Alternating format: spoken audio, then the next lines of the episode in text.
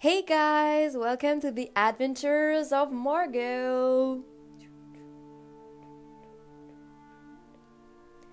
Today I'm going to talk to you about Alice in Wonderland, a universe that has rocked more than one childhood, and we are going to dive back into this pretty story. Let's go! Okay, so I will start by putting you in context of the story and then I will give you my opinion. Okay, a young girl finds herself immersed in the imaginary world.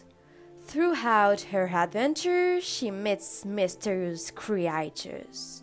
She must fight to save the inhabitants of Wonderland. She befriends a hatter and she understands the real purpose of her life. A very nice movie to watch with your family, but not spoiler, guys. Now, I will give you my opinion. Okay, well, mm, if I could live in Wonderland, I would be the mad hatter because I like him. Mm, if I traveled in Wonderland, I would meet the twins. If I were in Wonderland, I wouldn't get lost in the forest of flower because they always fear me. Um, if I live in the Queen of Hearts castle, um, I will paint the roses in red.